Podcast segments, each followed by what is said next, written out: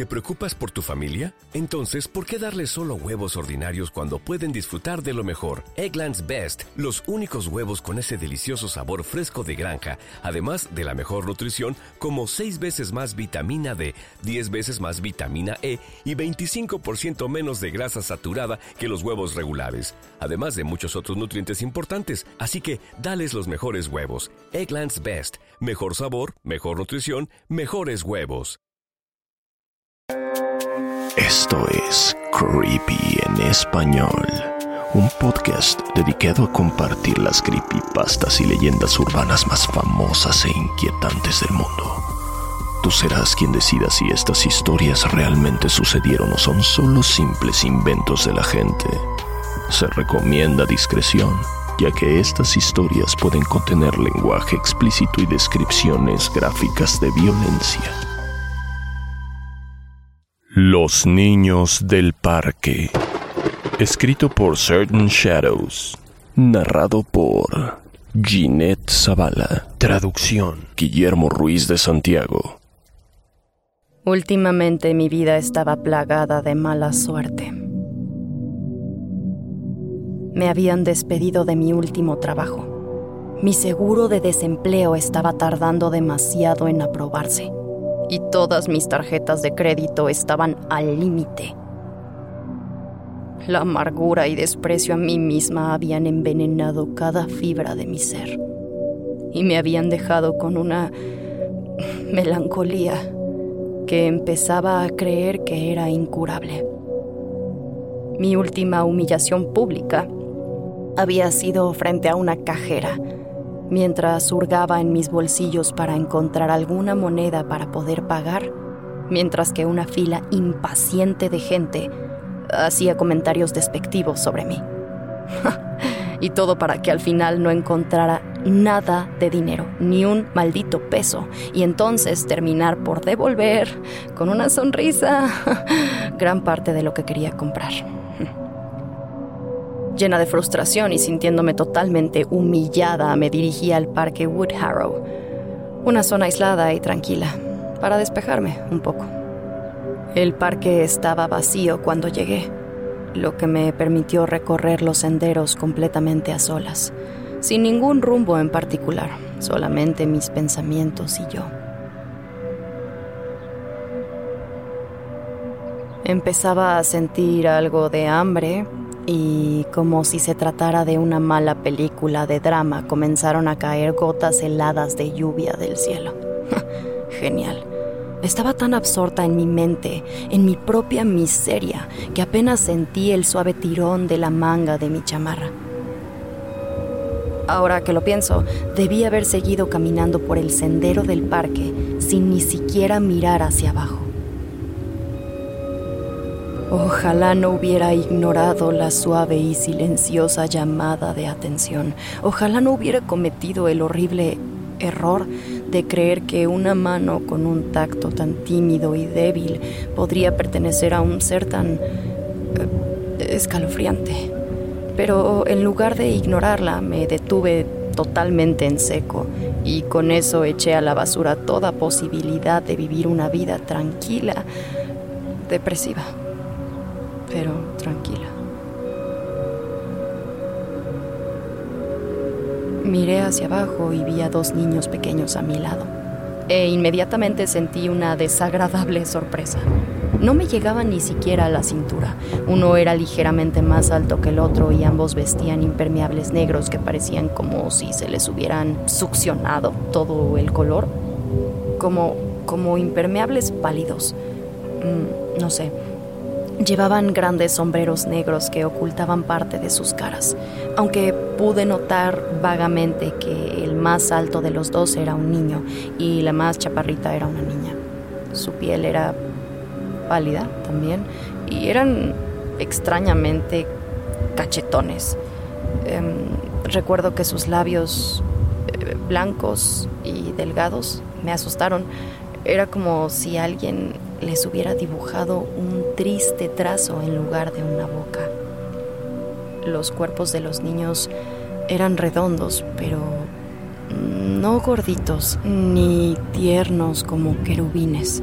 Más bien parecían hinchados de una forma poco natural.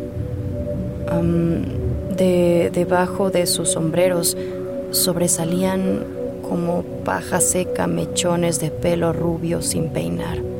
Parecía como si las gotas de lluvia no pudieran mojar ese horrible cabello. Hola, dije, obligándome a sonar optimista. me miraron en silencio y la niña seguía agarrada de mi manga. ¿Estás bien? Pregunté mientras la lluvia caía sobre mí. Em, ¿Te puedo ayudar en algo? Pero la pareja de niños permaneció muda.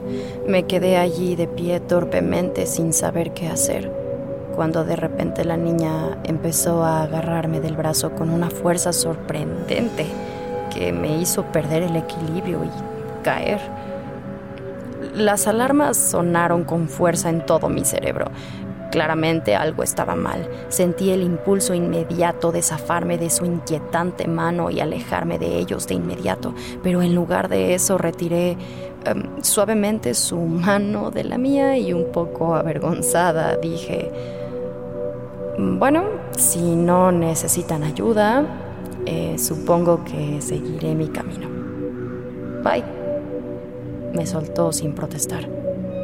Ninguno de los dos dijo una palabra mientras me alejaba. Cuando yo me di la vuelta para verlos por última vez, vi que seguían mirándome y aunque su sombrero cubría sus ojos, podía sentir el peso de su mirada, la cual tenía una intensidad que me perturbaba. No volví a mirar hacia atrás. Aceleré el paso y saqué las llaves de mi bolsillo. La lluvia seguía cayendo tan fuerte y tan fría como siempre. Abrí el coche y mientras pensaba en que tal vez podría cocinar un poco de sopa al volver a casa, me, me di cuenta de que la chica me había dejado una mancha en la manga. Era una mancha oscura, como la tinta negra derramada de una pluma, y con la forma de sus diminutos dedos. La Limpié con el pulgar y un poco de saliva, pero la marca no se movió. Suspiré y levanté la vista. Pero por el espejo del auto pude ver que eh, en el asiento de atrás estaba la, niña sentada dentro de mi auto. su, su, pelo cubría parte de su cara y se había quitado el sombrero y lo sostenía en sus manos, las cuales estaban limpias completamente limpias. ¿Cómo había sido posible que me hubiera dejado una mancha? ¡Ey! Intenté que mi tono no delatara mis nervios, pero fracasé. ¿Qué, qué haces aquí? Se quedó tan callada como antes, apretando y retorciendo el ala de su sombrero con tal violencia que estaba segura de que lo haría pedazos. Y yo Solo intenté disimular mi incomodidad y le dije, mira, dije con toda la calma que pude, no puedo ayudarte si no me dices qué es lo que necesitas. Metí la mano en el bolsillo y saqué el teléfono. Quizás sea mejor que llame a la policía y tú les digas... Se me cortó la voz al ver que la pantalla de mi teléfono parpadeaba antes de convertirse en un revoltijo de píxeles y apagarse por completo. Me quedé boquiabierta mientras miraba mi reflejo en la pantalla negra. Era una terrible sensación de terror la que empezaba a invadirme. Y cuando volví a levantar la vista, la niña había desaparecido. Había dejado su sombrero en el asiento y yo salí del auto y me dirigí a la puerta del asiento trasero de mi auto. La abrí, pero solo pude ver el sombrero y, parecía empapado, tan cargado de agua como mi propia ropa, pero al tomarlo con mi mano temblorosa pude sentir que estaba completamente seco. Por lo menos se sentía seco, porque las gotas de agua chorreaban de él. Yo no entendía muy bien lo que estaba pasando. Yo esperaba que se mojaran mis asientos o mis manos, pero Al tocarlo no dejaba ningún rastro de agua. No había huellas de ningún tipo y tampoco había rastro de que una pequeña niña hubiera estado sentada en mi coche hace unos segundos. Así que tomé el sombrero y lo lancé lo más lejos que pude. Pero al dar la vuelta casi se me sale el corazón del pecho cuando... Cuando vi al niño a lo lejos mirándome fijamente. Y solo le dije, se, le olvidó el sombrero a tu hermana. Dije en voz baja con el corazón retumbando. Mi mente gritaba que me metiera en el coche, que me marchara lo más rápido posible y que no volviera nunca más al parque Wood Harrow. Pero fue ese mismo miedo el que me dejó petrificada en el sitio, paralizada e indefensa mientras el chico se acercaba cada vez más hacia mí.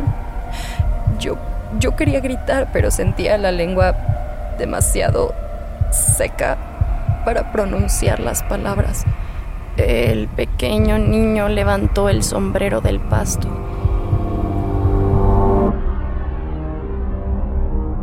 Una ráfaga de oscuridad invadió mis ojos, cegándome por completo mientras una sinfonía infernal me inundaba y yo no podía ver nada, ni siquiera moverme, solo sentía insectos revoloteando detrás de mis ojos y escamas deslizándose dentro de mi cráneo.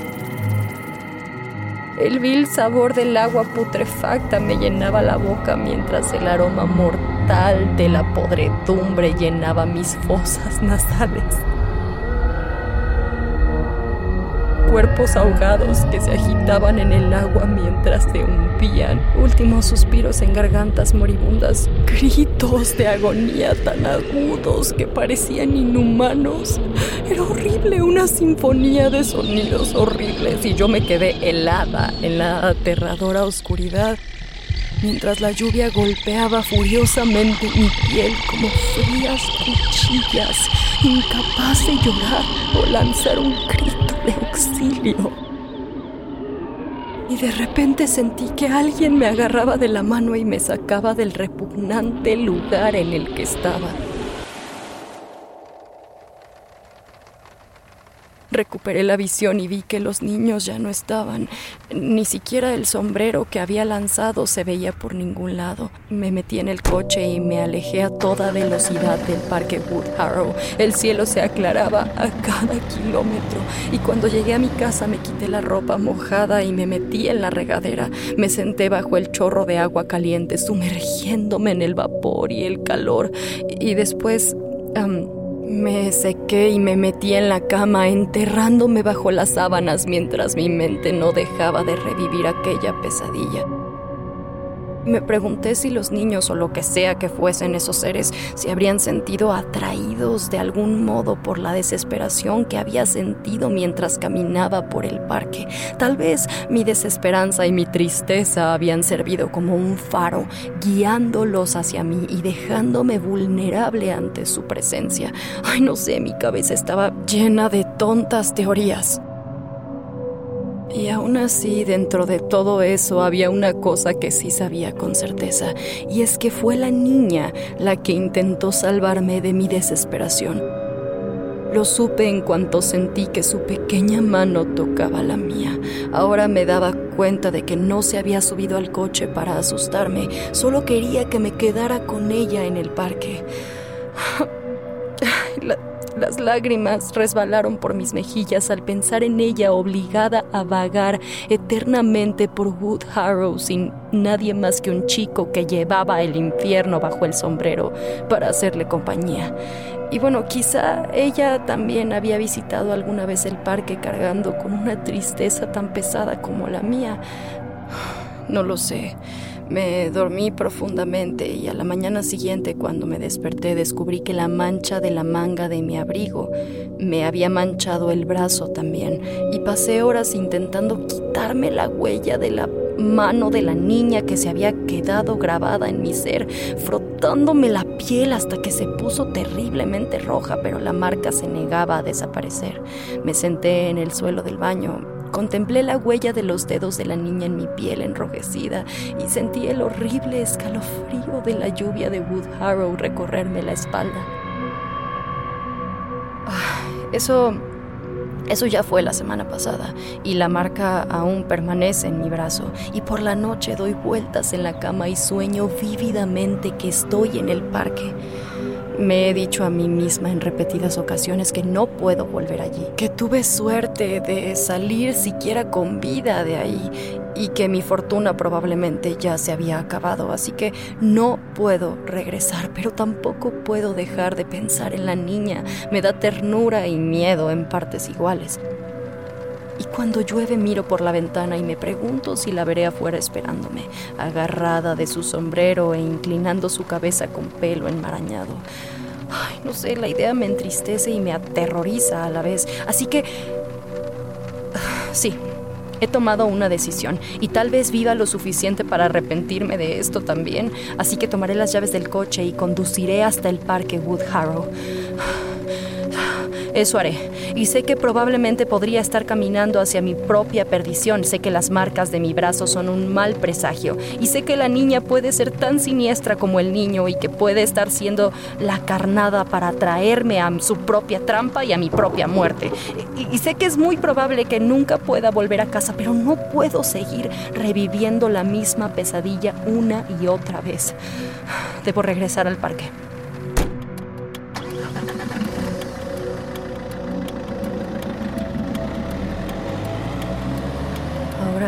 Estoy manejando y el cielo está nublado.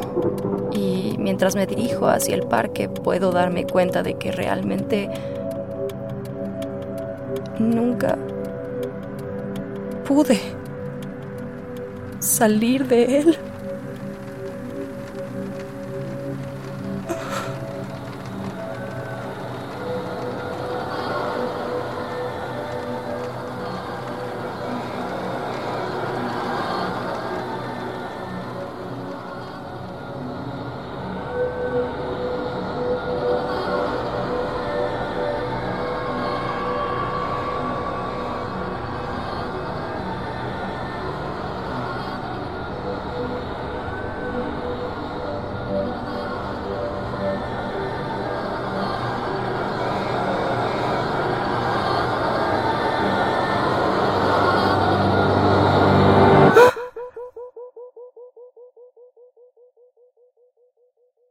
¿Te preocupas por tu familia? Entonces, ¿por qué darles solo huevos ordinarios cuando pueden disfrutar de lo mejor? Eggland's Best, los únicos huevos con ese delicioso sabor fresco de granja, además de la mejor nutrición, como 6 veces más vitamina D, 10 veces más vitamina E y 25% menos de grasa saturada que los huevos regulares, además de muchos otros nutrientes importantes. Así que, dales los mejores huevos. Eggland's Best, mejor sabor, mejor nutrición, mejores huevos. Conversación en el cementerio. Escrito por Ryan Brenneman. Narrado por Edgar Cañas. Traducción Guillermo Ruiz de Santiago.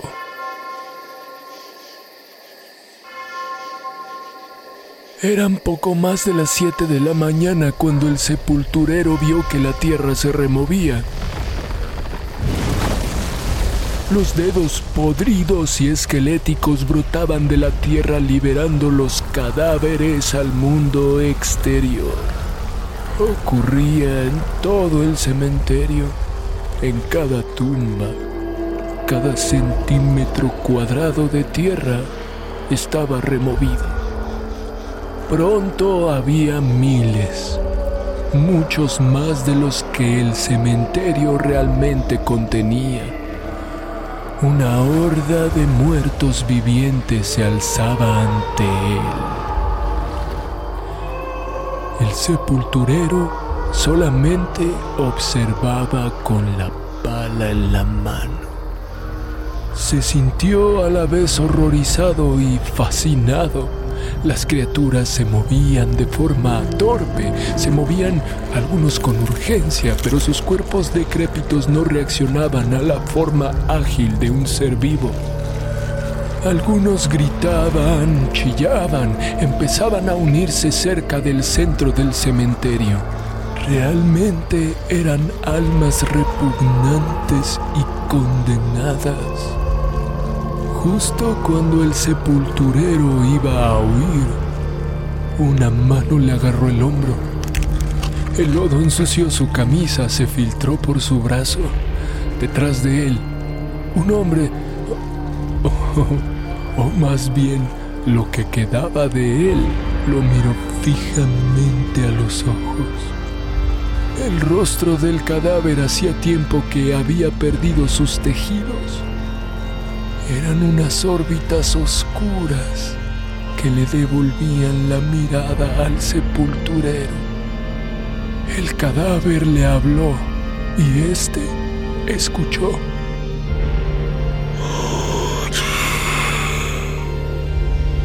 Le suplicó. Por favor,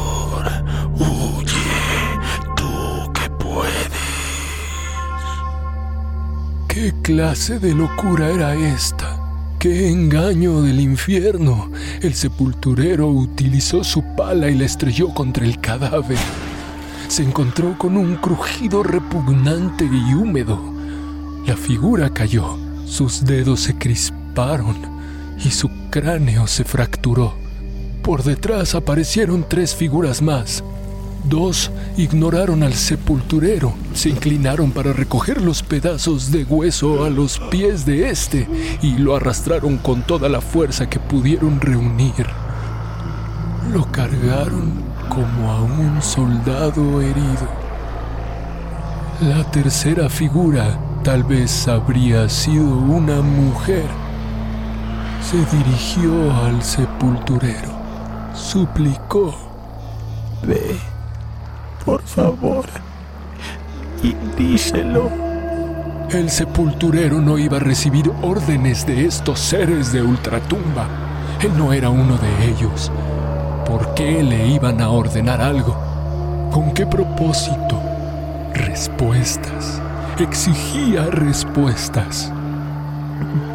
¿Por, qué? preguntó el sepulturero tartamudeando. ¿Por, qué, ¿Por qué no estás bajo tierra? El cadáver pronunció. El infierno ya no es seguro. Esas palabras, el sepulturero ni siquiera podía comprenderlas. ¿Qué significaban? Infierno. Seguro. ¿Cuándo se consideró al infierno como un refugio seguro? ¿De qué estás hablando? Si los cadáveres pudieran llorar, probablemente lo hubieran hecho, pero lo único que hizo aquel ser repugnante fue decir, Lucifer está muerto. Él lo mató. Él viene. Las palabras no tenían ningún significado para el sepulturero, porque él no había estado allí. No había visto los horrores que ni siquiera los habitantes del infierno podían describir. Entonces, de las tumbas surgieron figuras oscuras como con ojos de fuego ardiente se movían como el humo y llenaban el aire con sus vapores sulfurosos. El olor era tremebundo. El sepulturero vio cómo los demonios, los orquestadores del dolor y sufrimiento, empezaban a ayudar a las pobres almas a salir del inframundo. Pronto, todos empezaron a apilarse unos sobre otros. Formaban una gran torre de cadáveres que apuntaba al cielo. ¿Qué está sucediendo? En nombre de Dios, ¿qué está sucediendo? exclamó el sepulturero. Un lamento colectivo cayó en cascada desde las colinas de los alrededores. El sepulturero los vio. De todas las direcciones se acercaban más hordas de cuerpos putrefactos. Más muertos vivientes avanzaban pesadamente hacia su cementerio, como si fuera una gran fiesta infernal. el sepulturero se quedó sin habla. Un cadáver le ordenó.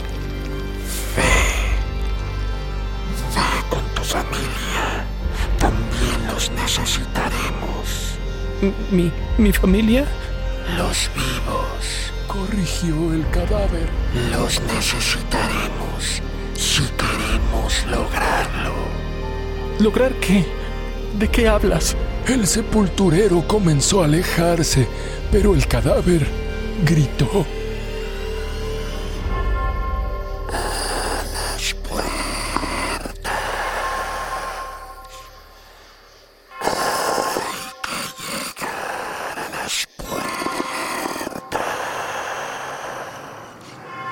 El sepulturero sacudió la cabeza y miró al cielo, a la gran torre de cuerpos.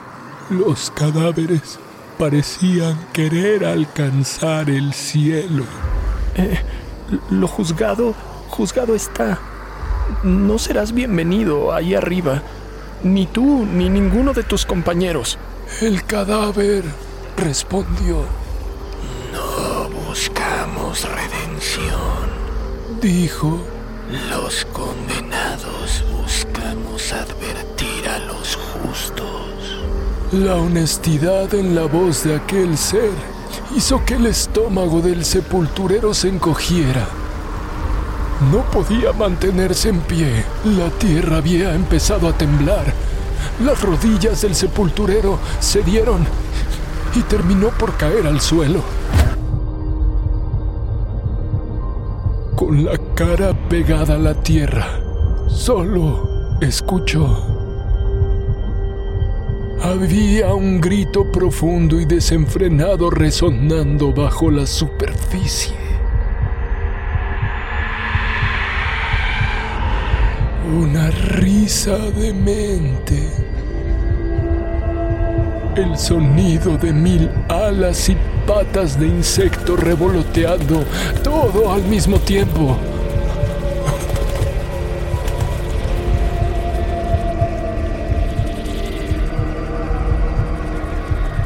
Dime, ¿quién es?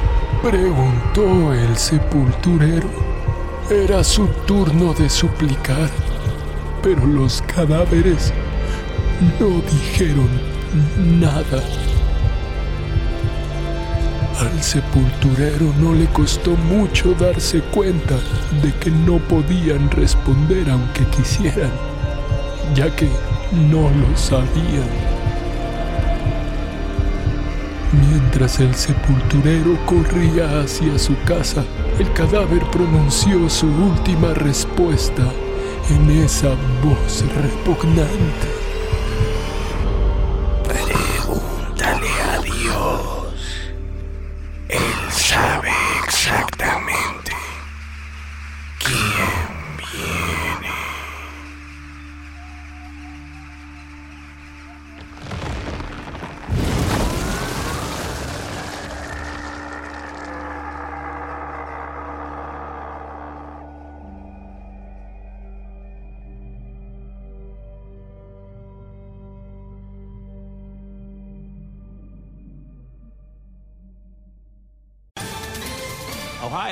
Ready for some quick mental health facts? Let's go. Nearly 2 million Ohioans live with a mental health condition. In the U.S., more than 50% of people will be diagnosed with a mental illness in their lifetime. Depression is a leading cause of disability worldwide. So, why are some of us still stigmatizing people living with a mental health condition when we know all of this? Let's listen to the facts and beat the stigma. Ohio, challenge what you know about mental health at beatthestigma.org. Creepy en español fue creado por John Grills y producido por Guillermo Ruiz de Santiago. Manda tu propia historia a creepyhistoriaspod.gmail.com y nos pondremos en contacto contigo. Síguenos en Instagram, estamos como arroba creepy en español.